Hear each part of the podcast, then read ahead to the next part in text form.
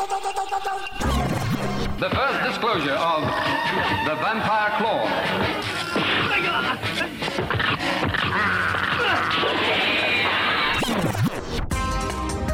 Moin und herzlich willkommen beim siebten Kapitel des Shawscope Marathons. Heute mit Executioners from Shaolin aus dem Jahre 1977.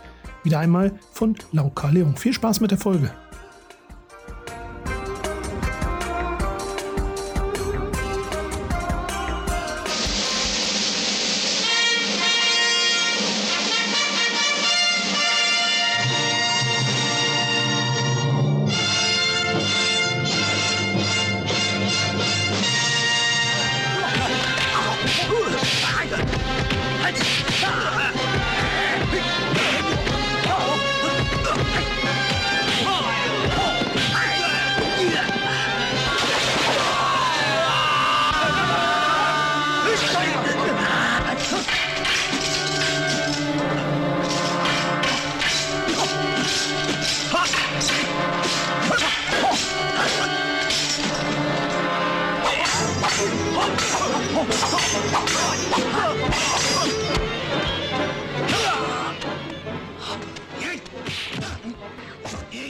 Moin Heiko, moin Marco.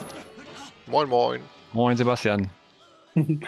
Ähm, ich hoffe, ihr habt euch gut vorbereitet und habt beide Executioners from Shaolin geguckt. Ja, gestern Abend. Ich habe festgestellt, man muss die wirklich abends vorher gucken, eigentlich dann.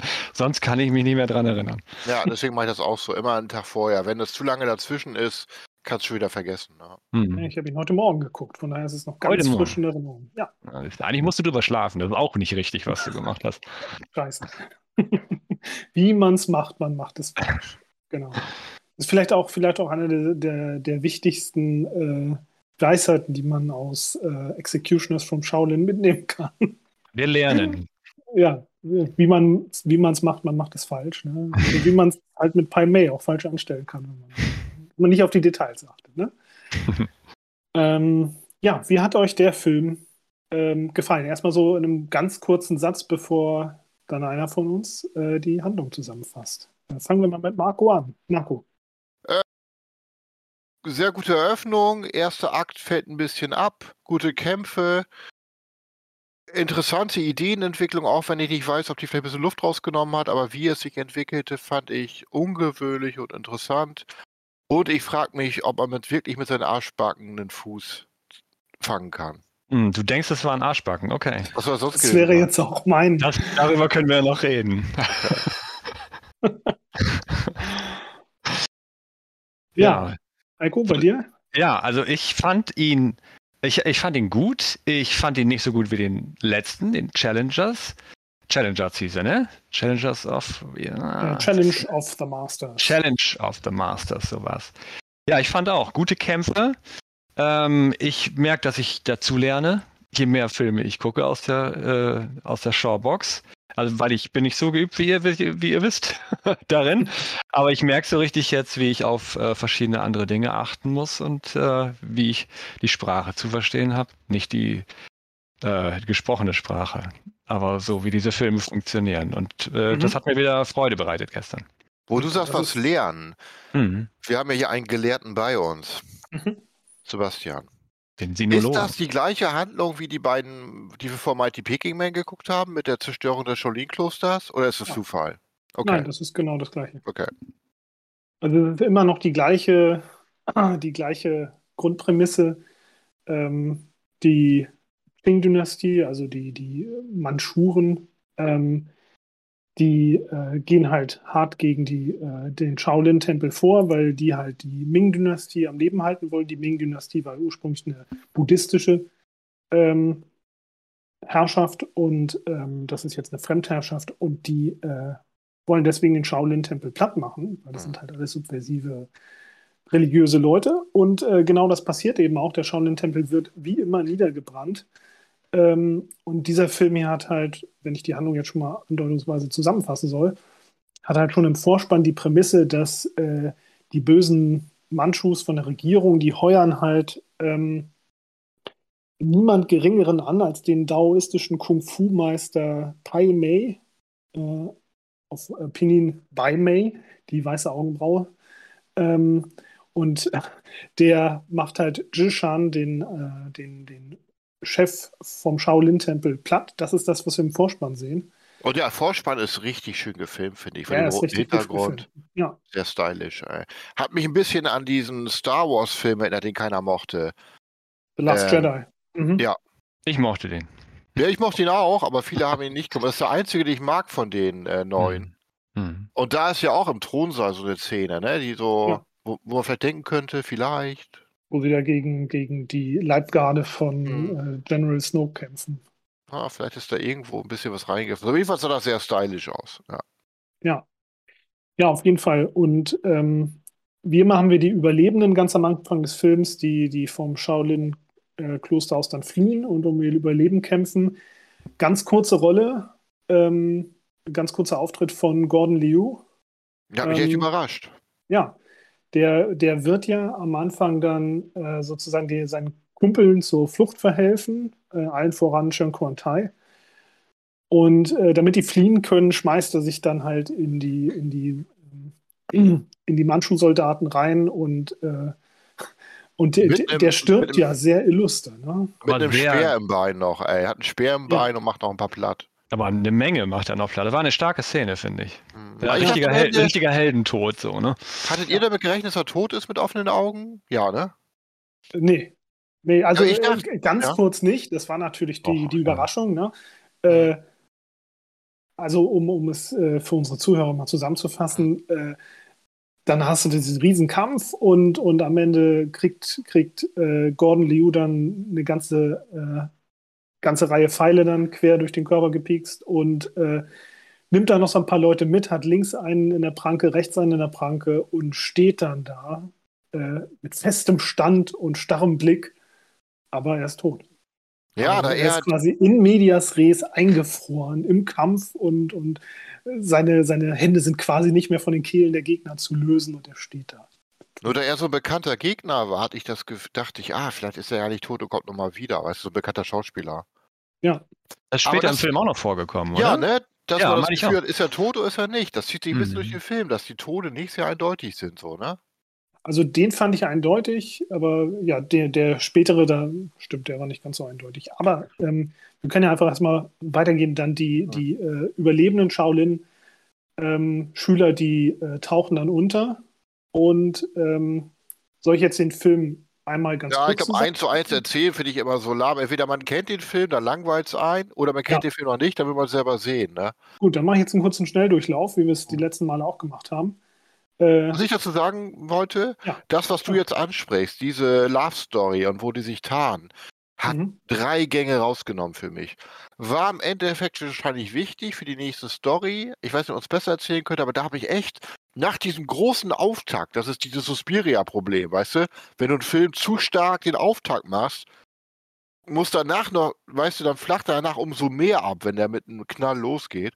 Und der Film ging mit dieser roten Eröffnungssequenz und dem Kampf mit Gordon Leo so gut los, dass das danach, obwohl das gute Production Values hatte und auch ganz schön stimmig gefilmt war, hat mir schon ein bisschen gelangweilt, muss ich sagen. So der erste Akt dann bis, ja, der Rest des Aktes. Er ging aber auch richtig zur Sache am Anfang, ne? Das, das, Ja, hat, wirklich, das, das- hat wirklich Tempo rausgenommen da, ja. Ja, aber hat sehr viel Tempo rausgenommen. genau. Ja, also, ja, ich, ich fasse erstmal zusammen. Ähm, also, äh, Chen Quan Tai als ähm, Hong Si-Guan ähm, flieht halt ähm, und taucht mit den anderen unter. Es gibt auch noch andere ähm, buddhistische, untergetauchte, ähm, vermutlich ehemals ehemalige Shaolin-Mönche, die, ähm, die als Theatertruppen durch das Land ziehen, auf, den, auf ihren roten Boden. Das heißt, sie sind auf den Flüssen unterwegs und ähm, haben dann so subversive Theaterstücke, die sie aufführen und, und äh, stoßen War- dann auch ab und zu mit der Polizei zusammen und die, die, die machen dann auch äh, schnell rein Tisch. die Ne? Polizei, ja, was ist denn das? Drei Chinesen auf dem roten Boot, ne? Ich habe nur gedacht, so richtig undercover ist das ja auch nicht. Also Nee, so rote- richtig äh, rote Boote Hab mit ich Theatergruppe. Also ich denke mal, diese roten Boote weiß man erst heute. Früher war das wahrscheinlich geheim, oder? Das war ja nicht bekannt für alle, dass das Alle. roten Booten. Alle wussten Ja. das. Aber okay, sie sind untergetaucht. Wir sagen einfach mal, sie sind ja, untergetaucht. und mit dem Ja. Boot untergetaucht. An dieser Ja. Stelle k- kleine Infobox. Äh, keine Selbstverständlichkeit, dass man in einem Hongkong-Film ein echtes Boot sieht. Ne? Ähm, in irgendwelchen Once Upon a Time in China oder so, da sind das meistens dann irgendwelche Holzpaletten, die übereinander gestapelt sind. Ja, wahrscheinlich war die Mit einem Boat blauen das Tuch ja alles dahinter. besetzen. Äh. Ja, hier, hier siehst du Boote, die schön aussehen, die auf dem Wasser fahren und äh, tolle Außenaufnahmen. Naja, wie dem auch sei, ähm, Chen Krontai kommt dann in irgendeinem Dorf an, wo er sich dann verliebt in Lily Lee, ähm, die Schauspielerin, die äh, die junge Miss Fang spielt und äh, Miss Fang äh, kann den großartigen Kranichstil, den beherrscht sie perfekt und macht die auch alle ein bisschen lang. Ähm, da fun ähm, fliegen natürlich sofort die Funken und Amor schießt seinen Pfeil ab. Ist nicht ganz so fatal wie bei Gordon Liu, hat aber auch große Konsequenzen, denn ähm, die beiden heiraten. Das geht dann ganz schnell. Ähm, und dann haben wir auch schon den ersten Zeitsprung. Ähm, und äh, ein Kind ist auf dem Weg. Ähm, Chen Quantai kommt gar nicht zum Trainieren, obwohl er natürlich Rache nehmen möchte an Pai Mei. Ähm, und versucht das dann tatsächlich auch. Das Kind ist jetzt zehn Jahre alt ähm, und äh, Chen Quantai zieht los und versucht äh, Pai Mei umzubringen, geht aber hart Ja, nach hinten los. Sein Tigerstil ist halt einfach nicht äh, gut genug. Aber, ja, okay. Ich denke mal, wie viel will man wirklich erzählen? Ne? Also der Film ist zwar alt, ja, okay, das kann man doch erzählen, stimmt. Hm. Und es ist auch interessant, hast recht. Das ist das, was ich interessant fand, dass man so einen Zeitsprung gemacht hat. Ja. Was zum Und einen, äh, ja, es ist ja, ähm, um, um den Rest auch noch schnell zusammenzufassen, äh, wir können ja dann gleich ähm, nochmal äh, tief, tiefer eintauchen in die Materie. Ähm, da kommt dann nämlich schon der nächste Zeitsprung. Ähm, und äh, Chen Quantais Sohn ist dann mittlerweile schon 17 Jahre alt und ähm, beherrscht halt perfekt den Kranichstil der Mutter. Und äh, dann geht es halt daran, äh, zu versuchen, Rache zu nehmen an äh, Mei. Und das ist jetzt schon ein intergenerationales äh, Projekt, das sie da auf die Beine gestellt haben. Und ja, da, über das Ende können wir nachher nochmal sprechen, aber jetzt äh, steigen wir erstmal ein. Und ich äh, glaube, eine der wichtigsten Sachen, die man vielleicht zuerst anmerken sollte, ist, ähm, dass hier sehr abstruser Humor mit drin ist. Ähm, was ich an diesem Film sehr gerne mag, im- auch im Vergleich zu den anderen Filmen, die vorher waren, ist, ähm, wir haben ja bei diesen Filmen sowieso mit äh, Mythologien und Legenden und Tall Tales zu tun, die sich irgendwelche Leute erzählen. Und dieser Film zieht halt alle Register, was halt sozusagen die Bullshit-Quote der einzelnen Anekdoten betrifft. Also die, die crazy Kung-Fu-Details sind halt so crazy, dass man halt davor sitzt und sich sagt, what the fuck ist hier los? Äh, und äh, das ist dann sowohl ganz am Anfang, wie, wie Marco schon angedeutet hat, ähm, aber falsch, falsch eingeschätzt hat. Äh, zum Beispiel Pai Meis Technik, äh, wenn, wenn irgendjemand versucht, ihm zwischen die Beine zu treten, dass er dann halt äh, seinen Beckenboden so hart beherrscht, äh, dass er quasi den Fuß in seinen Beckenraum einsaugen kann und dann den, den Gegner dann quer über den Boden ziehen kann. Aber er ist Allein Eunuch, mit der oder? Macht seiner Testikel. Er ist Eunuch, oder nicht? Muss er doch sein. Sonst kann er da ja nichts öffnen, ne? Das weiß ich nicht genau. Es gibt ja auch so Techniken, mit denen man dann äh, sein, sein, die Familienjuwelen äh, einfach quasi in den Bauchraum reinsaugt. Ist er wirklich, Oh. ist er Eunuch? Das muss er eigentlich. Nee, ich habe gerade, du hast gerade diese Theorie da genannt, die ich nicht kenne, aber, äh, aber eigentlich muss er das, weil einmal hat er ja einen Kampf und die sind ja sehr auf die Genitalien fixiert beim Kampf. Ja. Äh, und äh, einmal ist er, ist der Gegner und, und tastet sich da richtig durch und macht so, hä? Also Ja, da ja, ist genau. ja nichts, ne? Und Ich meine, ob er es jetzt Also reingesogen so. hat. ja. Es gibt jetzt ja immer noch so Videos auf YouTube von diesen ganzen Fake-Kung-Fu-Mastern, die auch alle sich gegenseitig die, zwischen die Beine treten und die Hüfte so vorbeugen. Das machen die immer noch, ey. So Quatsch. Ja. Also, also das Interessante daran ist, also Eunuchen haben eigentlich in der chinesischen Mythologie und am Hofe äh, relativ klare Rollen, und zwar die, die man so kennt. Ne? Das sind dann mehr so die, die, die weichen, äh, östrogen ge geplagten äh, äh, ja, Höflinge, ne? die so rumlaufen und eigentlich nicht viel drauf haben. Äh, Haben wir nicht so einen Film von King Hu oder von wem das gesehen, war das gesehen, wo auch so ein Eunuch nachher kam, der Ja. es voll drauf hatte? Ja, ich, ja, ja, genau. Stimmt, Das den auch. Der, der, das war der, der so, so, der war so, äh, so weiß angepudert, ne? Ja, und das Ja, würde ja. für Heikos Theorie sprechen. Der Ja, war so das ist- ähnlich, ne? Müsste man mal recherchieren, genau. Also Pai Mei soll es tatsächlich wirklich gegeben haben. Ähm, und äh, der hat eine spezielle Kung-Fu-Variante halt in, in Südchina mitdefiniert. Ähm, aber das geht jetzt zu weit. Interessant und ganz am Anfang, da dachte ich dann schon, okay, das ist jetzt eine andere Art von Film als ähm, Lau Ka Leungs vorheriger Film, äh, als, als das mit diesem, äh, was auch immer er da mit seinem Beckenboden macht, dieser Effekt in der Öffnungssequenz kam und dazu dann dieser Flöten-Soundeffekt kam. Ne? Dieses Anheben und Absenken von, wie wir später fin- rausfinden, von diesen Energiemeridianen oder, oder, oder äh, Energiepunkten. Wo, ja, wo du das sagst, Energiepunkte und diese übertriebenen Techniken, was du sagst. Der Film hat für mich mehr mit so einem Magierfilm zu tun, Ja, wo ja, man älter genau. wird und so geheime Zauberkräfte erlernt, als mit Ja. Kampf. Ja, aber, aber das mag ich ganz gerne, weil, weil, ähm, weil viele Sachen, das, das merkt man ja auch eben an viel- vielen von diesen Bullshit-Kung-Fu-Anekdoten, vieles ist halt auch sehr esoterisch und okkult. Ja, das, das kann man schwer voneinander trennen. Das sind ja nicht irgendwelche römischen Sportler oder so, die sich da nur einölen und verdreschen oder so, sondern das, äh, das sind ja auch schon Sachen, die, äh, die sehr Richtung Magie gehen. Und äh, Pai Mei ist ja Daoist. Ja, Man sieht ja auch die ganzen Yin-Yang-Zeichen an den Tempeln und so. Ähm, und äh, der Daoismus, äh, das ist ja zum einen die Philosophie, der philosophische Daoismus. Und dann gibt es den religiösen Daoismus und der hat halt eine sehr magische Komponente. Das sind dann diejenigen, die mit ihrem magischen Kompass rumlaufen und sagen, wie du da Feng Shui-mäßig die Architektur bauen musst und die irgendwelche Geister verbannen. Was mir da einfällt, Mr. Taoismus ist. Taoismus ist ja auch der Weg, wo du sagst Yin und Yang, Ausgleich. Ne? Dass du sagst, du Mhm. musst, der Weg, den man nicht beschreiben kann. Und der Sohn spiegelt das ja eigentlich wieder. Er ist der, der den männlichen Tigerstil und den weiblichen äh, Kranichstil vereint, sich sogar ein bisschen was zusammensuchen muss, weil die, weil die Bücher eigentlich gar nicht mehr so funktionieren und sein eigenes Teil da noch draus bauen muss, im Endeffekt, Ja. das zu seinem Weg machen muss, der mit das Schwarz und Weiß, das Yin und Yang vereint und dabei Ja. seinen eigenen Weg noch reingeht. Er schlägt Genau, also den genau. Taoisten Ja, mit den muss- eigenen Waffen. Du musst was überwinden, ne? Ja, Ja. und das ist mir eben auch aufgefallen, ja. Äh, Heiko, was hast du dazu? Welche Rolle spielt der Sohn da stilistisch? Die Rolle, ja, das, ja, der Sohn, Es war ja, es war, das, das meinte ich vorhin mit Lernen. Ich habe so, beim Film habe ich erst so gedacht, okay, mein Gott, der sieht ja echt stark nach Mädchen aus. Äh, und Ja. das war ja, und dann natürlich merkt man dann, ja, das ist natürlich jetzt nicht Zufall, sondern auch wenn er älter wird, sieht er noch mit Zöpfchen und so, äh, ist ganz stark. Und dann, dann merkst du halt in diesem Film, ähm, ist das nicht plump, sondern das ist einfach ein Ausdruck dieses, also das ist ähm, dieses Gedankens. Und der Gedanke ist, dass er einfach ganz stark von seiner Mutter geprägt ist, weil sein Vater ja immer nur trainiert eigentlich die ganze Zeit, ne?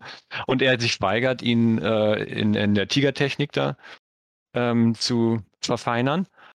Äh, und äh, das, ja, dieses weibliche Bild, äh, das, das hat sich jetzt einfach auch so verkörpert bei ihm, ne? Ja, aber Ja. er hatte die. Aber hat das nicht was mit Aberglauben vielleicht zu tun? Gibt's so, weil in diesem Bruce Lee-Film, dieser Dragon, diese Bruce Lee-Film, die natürlich jetzt nicht sehr authentisch war, war es ja auch so, dass die im Film dann Bruce, ich glaube in Wahrheit war es nicht so, bin ich mir nicht sicher, am Anfang Frauenkleidung angezogen haben, damit der Dämon, der Geist, der, der ihn töten will, der die Generation durchgegangen ist, ihn übersieht und ihn nicht findet, weil er glaubt, er ist ein Mädchen und nicht der erstgeborene Junge. Ja, interessant. Aber er, er wurde aber, als er dann seine, seine Technik äh, wieder vereint hat mit, die, mit der des, des Vaters, hat er auch schon wieder einen anderen, er ist dann auch wieder anders aufgetreten. Also dieses, Ja, dieses, dieses feministische, dieses weibliche ist auch wieder weggegangen. Oder ich sag mal, dann war er am Ende mehr so, Na, weiblich war er nie, er war nur angezogen wie eine Frau, ne? boah, Deswegen- total weiblich, finde ich. Wo das denn? Also, also das liegt natürlich hauptsächlich auch an diesen Zöpfchen, die er hat. Ja. ne? Ja, so, diese, ja, aber so ein die- bisschen von der Kleidung- von Street Fighter oder Von der. Art hat er sich wie ein Junge benommen. Ja, also Ja. was mir halt zusätzlich zu dem, was Marco sagte, ähm, noch eingefallen ist, was die Theorie unterstützt, und das ist mir ähm, da, da hat so richtig Klick gemacht bei mir. Ähm, er, er versucht ja, seine Mutter aus der ganzen Sache rauszuhalten und er versucht die Technik seines, Spoiler, äh, toten Vaters äh, zu lernen, äh, diesen Tigerstil. Und das kann er nur mit dem Buch, aus dem der Vater halt selber gelernt hat. Und das Buch ist halt von der Maus zerfressen worden. Äh, das heißt, er hat gar nicht alle Informationen, die er braucht und geht halt sozusagen deswegen gezwungenermaßen seinen eigenen Weg. Und dann gibt es diese eine Szene, wo er nicht mehr wie sein Vater halt sklavisch in diesem Trainings, ähm, in diesem Trainingsring, in diesem äh, Trainingsbereich draußen vor der Tür ähm, halt sein Kung Fu übt, sondern er geht raus in die Natur.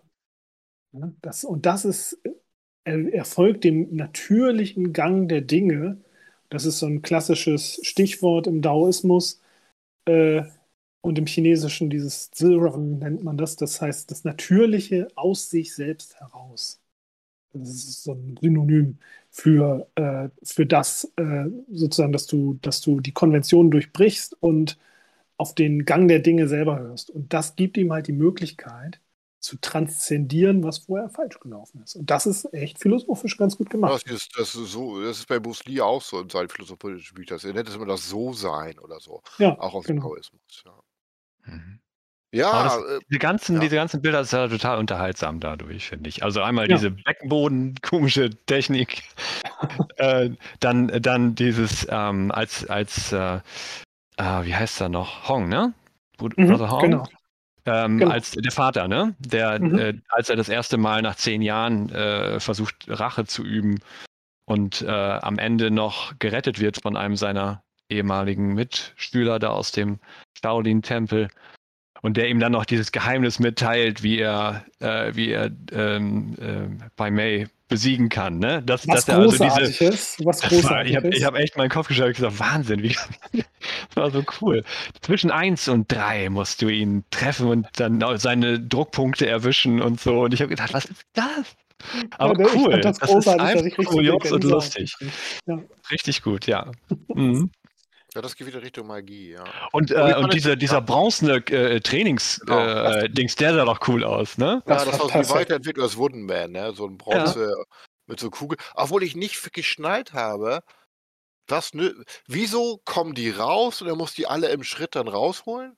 Ja. Er muss doch bestimmte Ja. Punkte treffen. Wieso haben manche ein Schriftzeichen und manche nicht? Ich hab's nicht Das, er muss ja die richtigen, äh, die mit den Schriftzeichen, wenn er die dann gefangen hat äh, aus dem Schritt, dann hat er irgendwie wie das die richtig Frage- gemacht. Dann hat er die Technik richtig Akku- umgesetzt. Aber musst du Akupressurpunkt am Körper treffen. Wie, das habe ich nicht so richtig gestaltet. Ich Genau. glaube, es ging auf die Also- Reihenfolge, ne?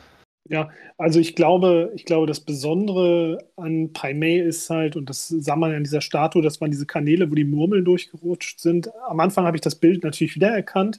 Energiemeridiane sind das. Äh, das kennt man so ähm, auch aus der traditionellen chinesischen Medizin oder auch äh, aus irgendwelchen alten Kung-Fu-Texten und so. Ähm, die laufen halt durch den ganzen Körper. Das Besondere an Pai Mei ist halt, dass er die hin und her schicken kann. Und das ist, glaube ich, auch mitunter dieses Flötengeräusch, was angedeutet ist.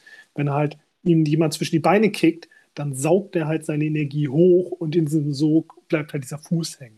So, das heißt, äh, das Besondere ist, äh, dass angeblicher Pai Mei zu einer gewissen Uhrzeit seine gesamte Energie irgendwie ähm, in seinem Unterkörper hat. Stimmt aber gar nicht, weil Pai Mei schon so gut ist. Der hat noch sieben genau, Jahre weiter trainiert. genau. Der hat die 13 Uhr Latte. Genau.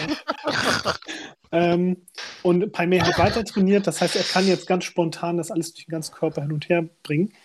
Ähm, aber Hung, a.k.a. Äh, Chun Kong Tai, a.k.a. der Vater von dem Jungen, äh, hatte halt den Plan, äh, Pai Mei quasi am Kopf zu erwischen. Dann rutscht seine Energie runter und dann haut er sie platt. Ah, Ne, dann dann hat er quasi seinen Schwachpunkt nach unten verlagert und da kann er ihn mit der Tigerkralle angreifen.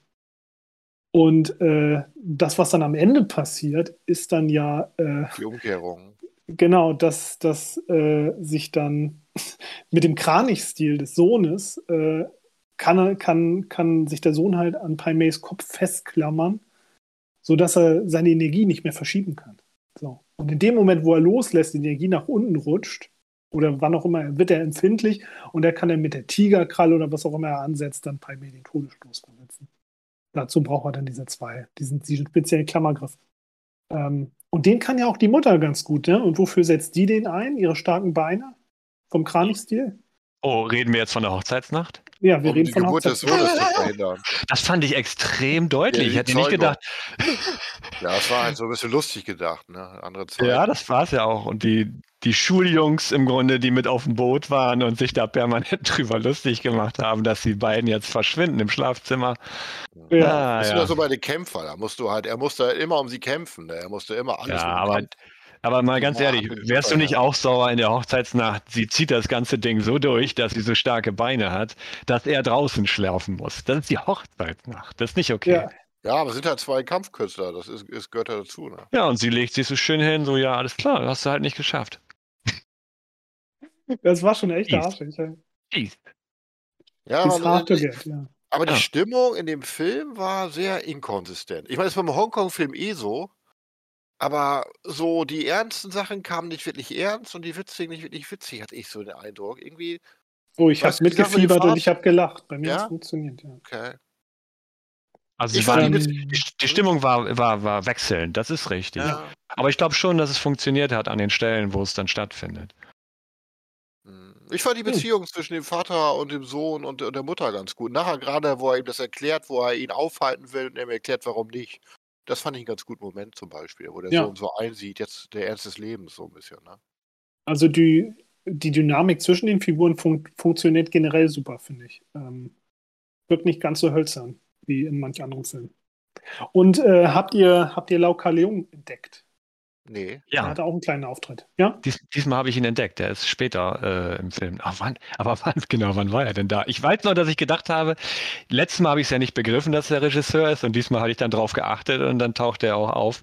Ich weiß aber nicht mehr, wen er gespielt hat. Er war, der war einer von den Kämpfern von Pai Mei, der diesen, diesen Gliederstock hatte und auf der Treppe des Ah, den- Tempels kurz diesen- gegen kämpfte. Diesen dreigliedrigen Nunchak Ja, oder genau. diesen, ja, das, Genau. das heißt. Ich Mhm. irgendwie verge oder vergessen. Aber ich, nee, das ist mir nicht aufgefallen.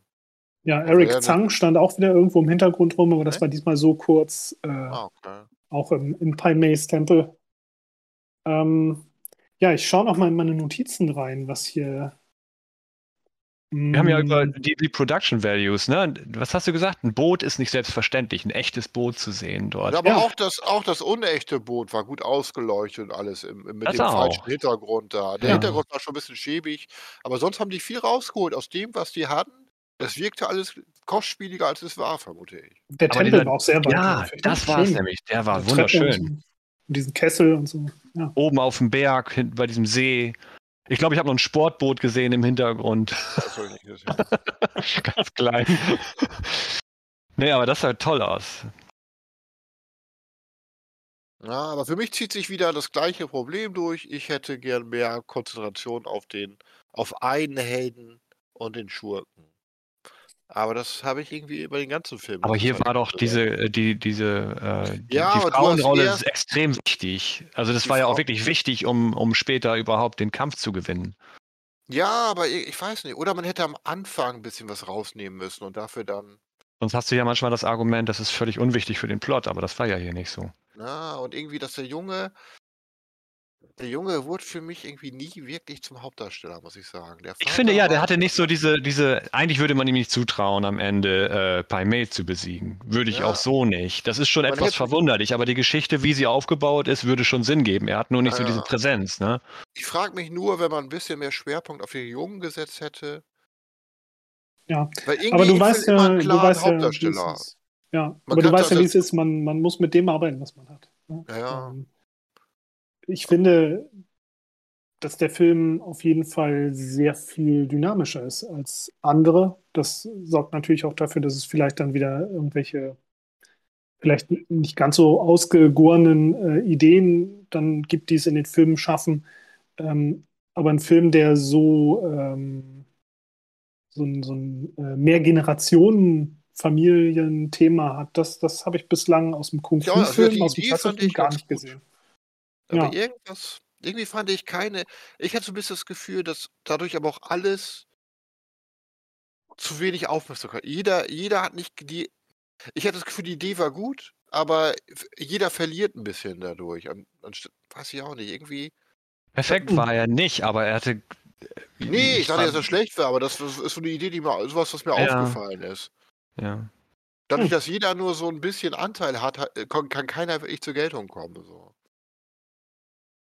Ja, aber ich muss sagen, ich muss sagen, dass ich bei anderen Filmen, die wir jetzt aus der Shawbox gesehen haben, ähm, die dann irgendwie fokussiert waren auf eine Hauptfigur, aber die Hauptfigur war dann halt langweilig oder es war dröge oder so, wie, wie äh, der Boxer from Shantung oder so. Ähm, dass ich das hier, dass das überhaupt kein Vergleich mit diesem hier ist, wo, wo ich finde, dass Ich der fand, Film was- zumindest lebendig wird. Ja, besser, was ich ja. einfach richtig geil fand, waren die Designs der Kämpfer. Der Pai Mei, wie er aussah, der Vater mit seinem Schnurrbart und seinem Anzug Ja. und den Haaren.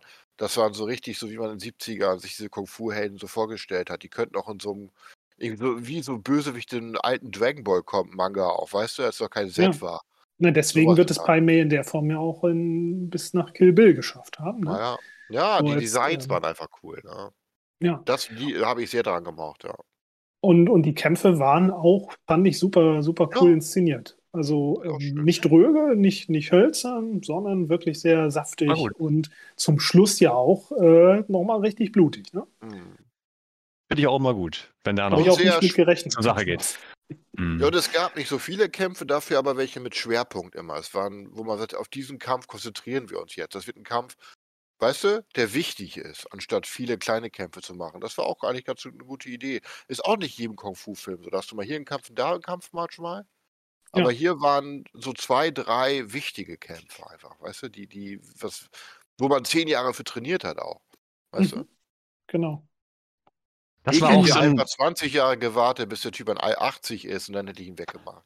Ja, wenn er schon so lange trainiert, ne, Ja. wartet. Das, aber das, äh, Sebastian, du hattest das ja am Anfang schon gesagt, das legt so stark offen den irgendwie den Bullshit äh, so einer Legende. Also, weil man würde sich wahrscheinlich wirklich, wenn man erzählt, wenn man eine Geschichte erzählt von jemandem, der dann äh, über den, den Bösen gesiegt hat und dass man dann sagt, und dann äh, war er und dann hat er zehn Jahre sich zurückgezogen und trainiert und dann hat er, hat er äh, diesen Kampf gesucht und so und dann nochmal, das hat nicht geklappt, nochmal sieben Jahre. Das ist ja irre. Ja. Also diese Zeitspannen sind verrückt, außer man stellt sich vor, das erzählt jemand eben irgendwie zu Hause am Feuer oder so.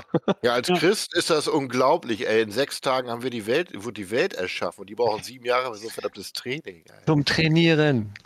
Ja. Das hat auch was von Dragon Ball, ne? Kommt wieder und ist stärker Ja, nach Ja. einer. Zeit. Und, und dann halt, das, das Coole war ja, dass dann bei May auch diese, ähm, diese Technik überwunden hat oder diese Schwäche überwunden hatte. Dann auch, weil er natürlich weiter trainiert hat. Ja. Aber cool. Ja, wenn man sich so ein bisschen mit ähm, chinesischen Kung-Fu-Romanen auseinandersetzt, dann da, da ist es halt eben auch so, dass du dann immer so einen Nebensatz dazu, äh, dazu hast. So, das war der und der Typ und den kan kannte übrigens jeder, weil der hat zehn Jahre lang das und das gemacht und, und drei Jahre lang nur auf einem Finger gestanden und dann den Geistermönch vom so und so Moor irgendwie platt gemacht oder so. Ah, Und du denkst dir, ah, das klingt noch interessanter als alles, was ich bisher gelesen habe. Es war nur ein Nebensatz. Es gibt auch hier Ja. der Oyama, glaube ich, der Erfinder des Kyokushin Karates, der ist, glaube ich, auch für ein halbes Jahr oder ein Jahr auf eine Insel gegangen und hat trainiert, seinen Stil erweitert. Und das war noch im letzten Jahrhundert. Und äh, sowas Ja, gibt es echt ähm, noch. Ja. Und äh, mit Daoisten ist ja auch nicht zu spaßen, denn die, die waren, das sind ja auch diejenigen, die auf der äh, Suche nach sozusagen dem, dem, äh, dem ewigen Leben gewesen sind. Ne? De deren äh, Arbeit, also so Qigong-mäßig und so, deren Arbeit äh, quasi geheimnisvolle Elixiere zu bauen oder, oder Techniken zu finden, die sie, die sie quasi für immer äh, jung halten. Wie so. Alchemisten auch ein bisschen. Ne? Ja, genau. Halt Körper Genau. Hm. Ähm, das das äh, würde dann für Pai Mei zum Beispiel auch bedeuten, ja, man weiß ja nie bei so einem Typen, ne, ob der dann wirklich äh, irgendwann alt wird und abnippelt. Ne? Den, den müssen wir, Pai Mei zu erledigen, ist halt eben auch äh, für so einen Buddhisten aus dem Shaolin-Kloster halt eine Maßnahme, um zu zeigen, äh, dass diese neue Legende, die an den Platz des Shaolin-Klosters tritt, halt eben auch nur ein Typ ist, der einfach gut ist. Ähm, aber er ist, äh, um es mit Brian De Palma zu sagen, touchable. Ähm, und deswegen muss er abgesägt werden. Ne? Nicht nur als Rache, sondern eben auch äh, aus religiösen Gründen und aus moralischen Gründen. Ich dachte äh, am Anfang, dass die äh, Machtstrukturen irgendwie in diesem ersten, relativ zu Anfang, es hat sich ja sehr auf diesen Pai Mei eingespielt, aber äh, ich dachte, dass dieser wie hieß er noch? Jin Song? Jin Song? Kann, Mhm. Sagt dir das was? Der, äh, dass der eine größere Rolle spielen würde. Er tauchte zwar immer wieder auf, aber war dann noch relativ nebensächlich, oder? Das war der Schüler von Pai Mei. Ja, genau. Genau. Ich dachte erst, dass der der, mehr eigentlich nicht so werden. richtig Lust hatte äh, auf weitere Kämpfe, äh, wie er angedeutet hat, aber Pai Mei bestand dann darauf, dass er dann bitte äh, sich drum kümmert. Ja. Ähm, Mhm. Und dann gab es aber noch jemanden über ihm, über dem bei May. Das war, irgendwie stand einmal so Royal Chieftain. ja, das- genau, das war, das war quasi dann die kaiserliche Regionalverwaltung. Ach Das so, war dann so ein richtiger Würdenträger, ne? wie man ja an seinem schönen gelben Wams gesehen hat und an dem ganzen, äh, an der glänzenden Seide und dem Käppchen. Der gehörte halt zum Kaiser dazu. Hm, Genau. Der macht sicher keinen Finger krumm. nee, wirklich nicht. Der hat sich nur einmal schön gezeigt. Ja, also vielleicht sollten wir dann mal zur Bewertung kommen. Was meint ihr? Marco. Wir hören dich gerade. Ah, nicht. sorry, ich war noch auf lautlos. Okay. Ähm, ich habe ihm äh, eine 7 gegeben bei mir. Mhm. Ich glaube, ich gebe ihm auch eine 7. Ich glaube, ich hatte ihm gestern so kurz vorm Ende noch eine 6 gegeben. Es soll überhaupt nicht schlechtes heißen. Ich habe es wirklich genossen. Aber ich gebe ihm jetzt eine 7, ja, weil er, äh, nee, ist wirklich gut. Der wurde besser, je mehr ich drüber nachdachte. Oder wie Pai Mei sagen würde. Genau. Ähm, also ich gebe ihm eine 8, weil er das Besondere, das gewisse Etwas hat, was ich bei Oldschool Kung Fu oft vermisse. Und er fühlte sich fast so ein bisschen so an wie so eine Evolutionsstufe zwischen dem, was früher war und dem, was in der Zukunft kommen wird. Und in der Zukunft war halt vieles immer unstet, wie man dann an so Sachen wie Pedicab Driver oder, oder Millionaires Express oder so sehen kann. Da passt ja manchmal gar nichts zusammen. Ja, aber das war mehr Achterbahn. Das war eine andere Ja. Frequenz. Und das Genau. hier war. hm, Ja, das war schon, das war schon so eine kleine Achterbahn. Also mir hat's gefallen. Die wilde Luzi war das. Also mir auch, ne? Nicht falsch verstehen. Ich, äh, ich habe das. Nein, und wie gesagt, er wird immer besser ich jetzt. hatte, Also ich, ich, hatte, ich ist jetzt ganz stramm in meinem Kopf. Der ist gut. ich hatte Momente, die waren eine 8, ich hatte Momente, die waren eine 6. Mhm. Ja. Im ersten Akt waren Sachen, die waren eine 6, wenn nicht weniger. Und dann kamen Momente, die waren eine 8, die Kämpfe. Und dann bleib, bin ich bei so einer 7, ich glaube mit Herzchen sogar. Das heißt so 7, Komma noch was. Aber, und dann dachte ich, ja, okay, im Endeffekt, wenn du alles betrachtest, ist für dich, das ist so eine Wertung. Kann sein, dass ich den Film ein Jahr gucke und eine ganz andere Bewertung gebe oder morgen schon. Aber jetzt im Moment ist das halt die, die ich ihm geben würde. Ne? Ja, das ist ja auch immer ganz subjektiv. So soll das ja auch sein. Ähm, Aber Heiko hat also, Unrecht. Ich habe Unrecht. Hm. ihr Ich habt hab doch ja- die gleiche Bewertung abgegeben. Wollte ich auch sagen. Sechs hattest du doch, Heiko. Nee, Du hast dich wahrscheinlich wieder lautlos gemacht, hast gedacht, Ah, ja, okay. was esse ich denn noch später? Oder. Heiko hat Ja. auch eine 7 gegeben? Ja, habe ich. Ja, okay. Ja, aber am Anfang super. dachte er, es könnte eine 6 sein. Ah, okay. Ja, das lag, daran, das lag daran, weil ich das, äh, ja, nett, äh, weil ich das ähnlich wie du gesehen habe. Da waren einfach Sequenzen dabei, die haben mich ein bisschen, bisschen kalt gelassen und dann, dann ging es wieder nach oben. Wie die Morgenlatte vom Darsteller. Ach, wann war die kalt? Und Wieso hat die dich kalt Ähm, gelassen, Heiko? Kalt kriegst du eine, Gela äh, nee, ach, das ist auch egal. Ja, wenn du deine, deine Lebensmeridiane im Griff hast und, und sch- spontan deine Druckpunkte wandern lassen kannst, dann kriegst du auch das hin. Ne? Ja. Ja, da da Weiß musst du noch. aber nicht so lazy trainieren. Da musst du, Marco, dann musst du in zehn Jahren wieder in den Podcast hier dazukommen und mal zeigen, was du wirklich gelernt Ja, ich hast. zeig, dir kann ich das dieses Wochenende schon zeigen. Du musst Ach, mehr dann- trainieren. Da hat dann der Filmtitel reicht schon, The das Iceman. Cometh eine ganz neue Bedeutung. Ne? Das reicht Oh nein. Die Tür bleibt verschlossen. Ähm, ja, was, Marco, du hast, äh, beziehungsweise ihr habt beide die Box gerade vor Augen, ich habe sie gerade nicht da. Ich habe sie Ähm, nicht vor. Ja. Du hast sie nicht vor Augen, genau. Ich habe sie nicht vor Augen. Was kommt als nächstes dran? Wir sind jetzt bei Folge 7. Ich, mal. ich habe mal Ähm, reingeguckt, ich habe gemerkt, ich kenne die bis auf alle, bis auf einen alle schon, die als nächstes kommen. Aber ich Mhm. gucke die natürlich gerne nochmal. Das nächste ist Chinatown Kid. Ah ja. Mhm. Achso, Ich vielleicht sollten wir an dieser Stelle auch nochmal erwähnen, wer Pai Mei gespielt hat, nämlich Lilo Ähm, oder Loli, wie auch immer. Lolier, der ähm, auch der Hauptdarsteller ist aus Five Fingers of Death. Ich glaube, das Boxer. ist jetzt mit Tilong zusammen so mein Lieblings-Shaw Brothers Darsteller. Ich glaube, er und Tilong sind im Moment meine Favoriten. Ja, wobei ich, wobei ich sagen muss, seit Chen Kontai auch in diesem Film ja mit sportschreitendem Alter äh, während der Filmhandlung wenn er einen Schnauzbart hat und die Haare langsam grau werden und alles schön draufgeschminkt ist, dann ist er echt nur ein Plus-Ultra. Aber Das er hat weniger Präsenz, finde ich, als die anderen beiden, weißt du? Ja, ich finde, er ist so ein bisschen ja. blassbackiger dagegen, ey. Die anderen beiden, ja, die strahlen mir so was aus, nur mit ihren Blicken, weißt du, was ich meine? Mhm. Äh, Tilung ist wie so ein, weißt du, wie so ein Tiger oder so. Und Lilo als Bösewicht perfekt, ey, Ja. finde ich. Gut, also ich, ich glaube, es war ein aufregender Film. Ähm, äh, vielleicht sollten wir noch über den Titel diskutieren. Hat irgendjemand sich darum gekümmert, mal zu schauen, ob es den Film auch in Deutschland gab damals? Ich habe bei. IMDb geguckt, da war nichts. Da war nichts. Okay. Dann kümmern wir uns um den englischen Titel. Executioners from Shaolin. In wer Italien ist der Trend rausgekommen, macht aber Ah. italienischen Trailer, ist wieder auch witzig. Das hört sich wieder noch witziger an. Ja, das kann Also ich irgendwie habe ich auf IMDb was dazu gesehen. Hm. Vielleicht mische ich den mal mit rein. Aber An der Titel gibt nicht wirklich Sinn, ne? Ja, genau. Wer, wer exekutiert hier eigentlich wen? Executioners from Shaolin. Eigentlich müsste es heißen Executioners of Shaolin oder, oder ne? also, denn eigentlich wird ja er der Shaolin-Tempel ex exekutiert. Und das Ja, in den ersten versuchen ja, ihn Sekunden. zu exekutieren, den, den Pai Mei, nur halt erfolglos. ne? Ja, ja, genau.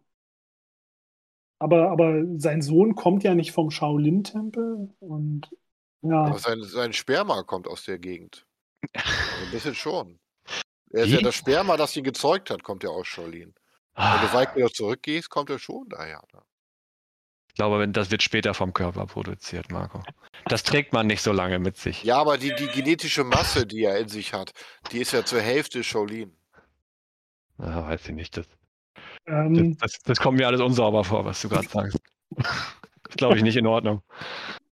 Also ich denke, dass äh, jemand, der jemand anders exekutiert, eigentlich, wenn man es jetzt äh, rein von der Formulierung her nimmt, eigentlich jemand ist, der den Auftrag dazu hat, das zu tun.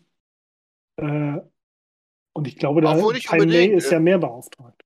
Es gibt auch Leute, die einem mit, wenn du einen knien so, wenn einer vor dir kniet und du ihm einen Kopfschuss gibst, dann sagen Ja, ja, die. Leute, das sieht nach einer Exekution aus, aber ohne Ja, es Auftrag. sieht nach einer Exekution aus. Er Genau. wurde Aber es ist keine. Exekution, sondern es ist wie eine, Eine. Exekution. Hä? Was? Nein, nein, nein, Marco.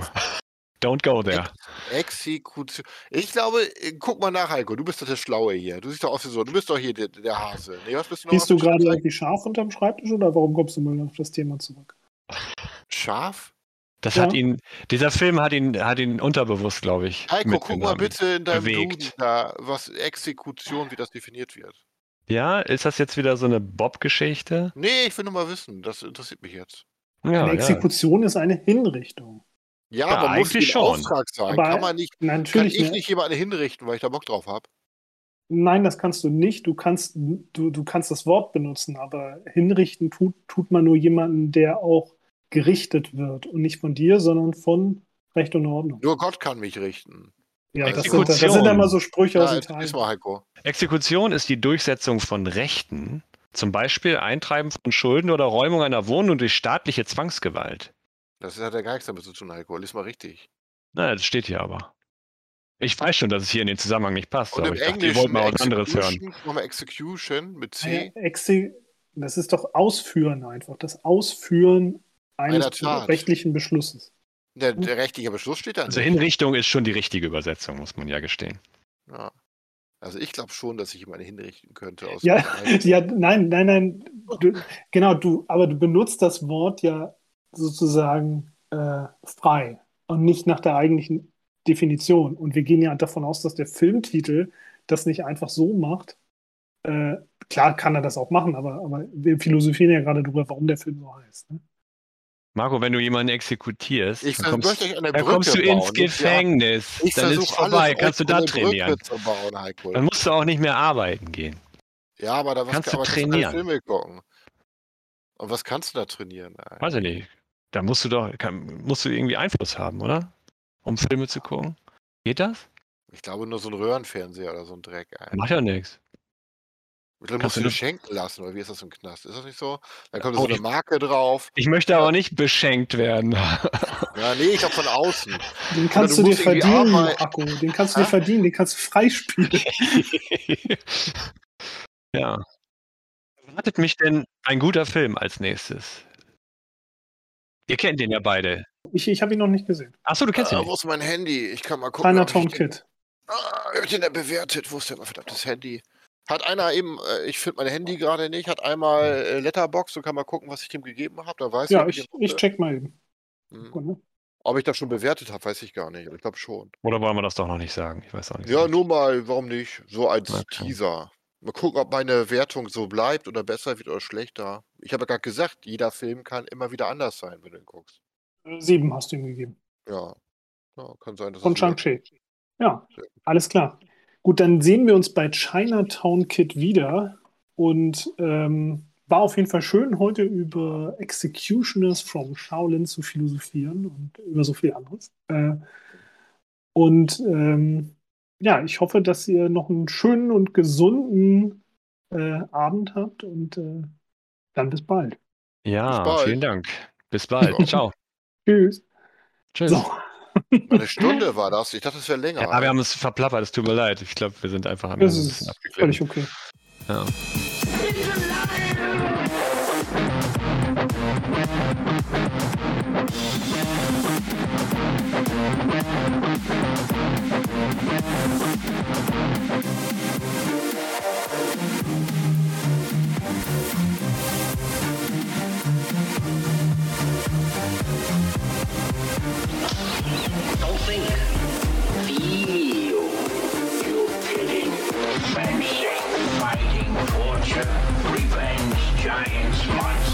Chases, escapes, true love, miracle.